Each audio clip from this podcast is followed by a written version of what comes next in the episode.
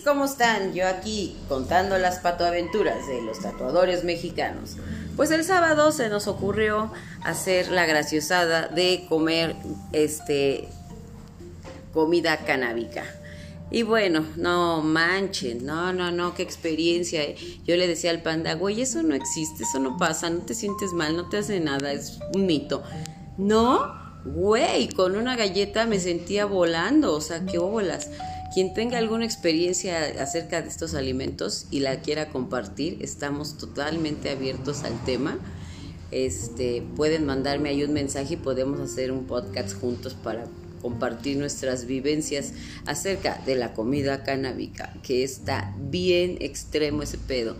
Y la neta, pues, está chido. Y aparte es, yo me imagino que todos los procesos que lleva este tipo de comida son muy, muy, muy difíciles de hacer. Yo sé hacer solamente un huevo estrellado, ¿verdad? Ay, María, eres la Andrea Legarreta de la comida canábica, pero no hay pedo. El chiste es probar, conocer y pues no juzgar. Acuérdense, comparto, juzguen ustedes, pero pues cada quien tiene sus preferencias, sus gustos. Nosotros aquí los esperamos, Monterrey número 8, Colonia Roma, somos Memories Tattoo. Muchas gracias, ninis. Les mandamos un abrazo. Yo soy María Ladaga. Pórtense bien y se portan mal y hacer una pitch fiestota, me invitan. Bye bye.